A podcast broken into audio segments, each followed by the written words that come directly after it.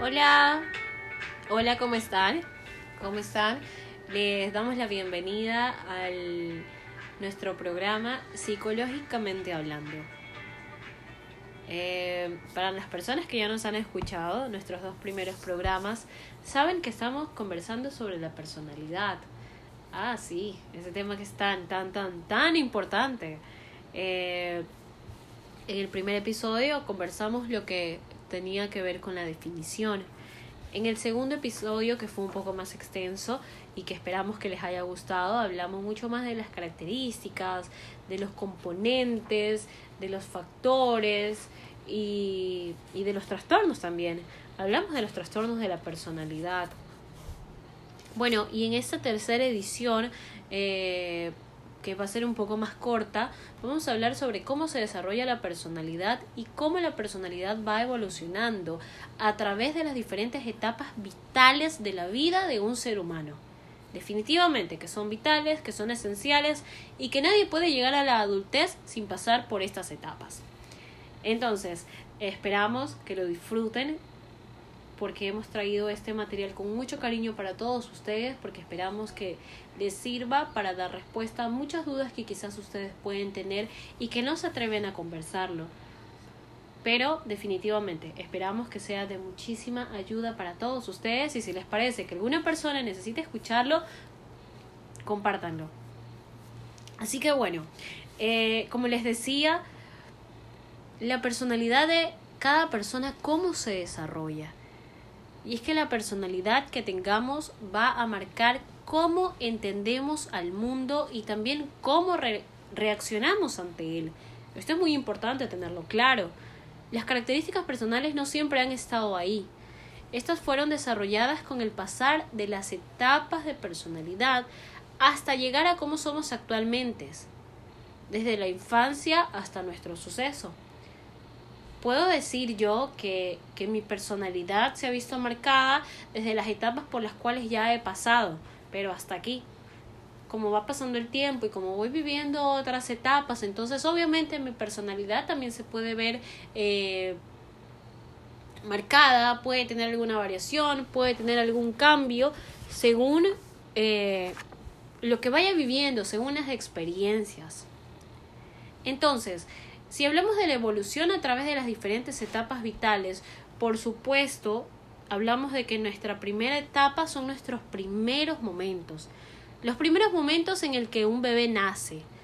No podemos considerar que tenga una personalidad ya determinada, por supuesto que no, porque él no ha salido aún conocer al mundo y no tiene que no tiene experiencias de las cuales aprender. Obviamente no, se, no ha experimentado situaciones que conformen su personalidad. Lo que podremos presenciar con el pasar de los días es la tendencia de su comportamiento. Por ejemplo, si llora mucho o poco. ¿Se han fijado que siempre cuando hay un bebé y este llora mucho o este llora poco, siempre las personas que están alrededor y que ya han sido madres o incluso si no lo son, hacen el tipo de comentarios como, uy, no, ¿cómo va a ser molestoso? Uy, no, pero qué tranquila que va a ser. Ya estamos hablando a futuro de esas pequeñas actitudes o esos pequeños comportamientos que ellos presentan, claro, porque son unos bebés y ellos no, eh, sus, sus necesidades y las cosas que ellos hacen son, son muy básicas, son, son propias de un bebé, por supuesto. Si responde el tacto con miedo o con curiosidad, Podemos llamar a estas características el temperamento, la cual por supuesto forma parte de la constitución innata del individuo.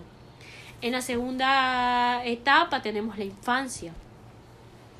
Esta etapa se determina según el crecimiento del sujeto, donde va experimentando y desarrollando diferentes capacidades cognitivas y físicas que le van a permitir captar la realidad, tratar de entender cómo funciona el mundo, esta etapa se caracteriza por la adquisición de valores, de creencias y de normas provenientes del exterior. La personalidad empieza a formarse según las características del temperamento van siendo confrontadas a la realidad. En nuestra tercera etapa, y obviamente, es la pubertad, porque vamos, fíjense que vamos en orden a cómo vamos creciendo, como van pasando los años. Por supuesto, nacemos, luego somos unos infantes, unos niños, luego llegamos a la pubertad y a la adolescencia. Que esta es una clave, esta es una etapa clave, perdón, en la formación de personalidad. Es una etapa vital en la que el organismo de, se encuentra en constantes cambios.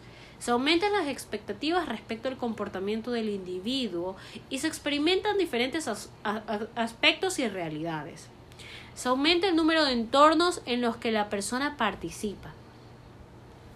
Claro, porque no podemos eh, hacer una comparación sobre a los lugares a los que va un niño y a los lugares a los que va un adolescente. Y el adolescente ya empieza a sentir como como un poquito más fuerte el gusto por, por, por los niños, por las niñas. Entonces, eh, claro, aquí ya se va ganando mucha más experiencia. Eh, también, también tiene que ver el número de las personas con las que interactúa, propiciando junto a los cambios hormonales y el aumento en la capacidad de abstracción propia de la maduración cognitiva. Se da una potenciación de la vinculación social y aparecen las primeras relaciones. El adolescente busca una identidad propia a la vez que el sentimiento de pertenencia social, intentando insertarse como parte de la comunidad y del mundo. En esta etapa la autoestima tiende a variar producto de las inseguridades y los descubrimientos propios de la adolescencia.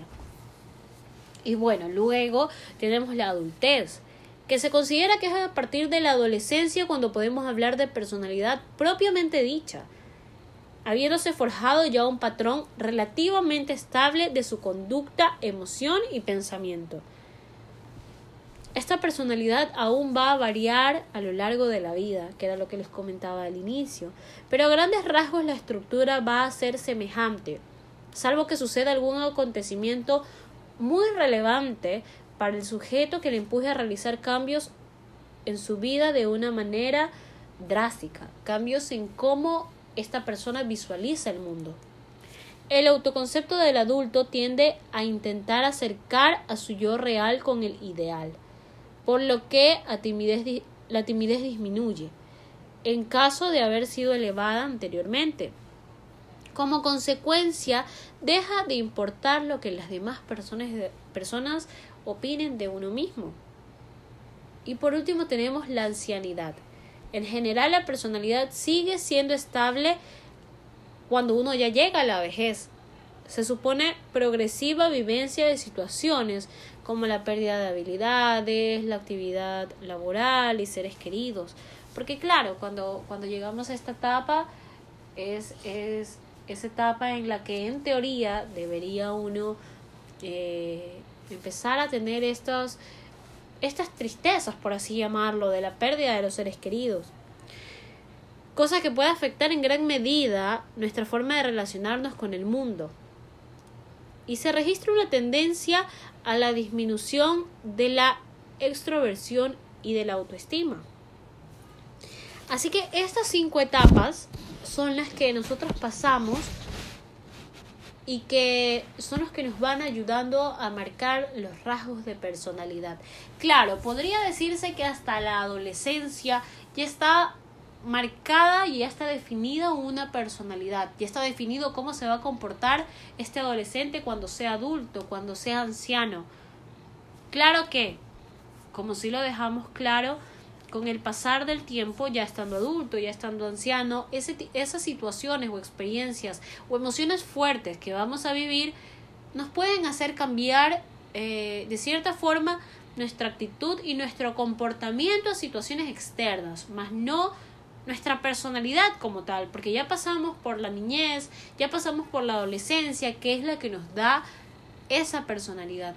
Claro que también se habla, y tiene que ser así, eh, hablando a, a título personal, y este es un comentario mío, pienso que definitivamente una persona llega a este mundo ya con una personalidad definida, que va a tener uno que otro cambio a través de las etapas que va viviendo, pero que ya nace con ella.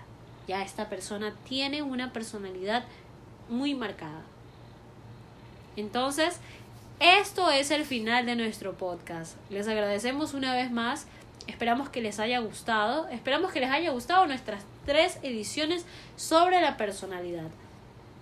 Igual, además de dejarme sus dudas, de acotar eh, algo sobre este tema, también nos podrían comentar cuál es el siguiente tema que les gustaría que nosotros tratáramos aquí en Psicológicamente Hablando, porque recuerden que es un espacio para ustedes, para ustedes y por ustedes.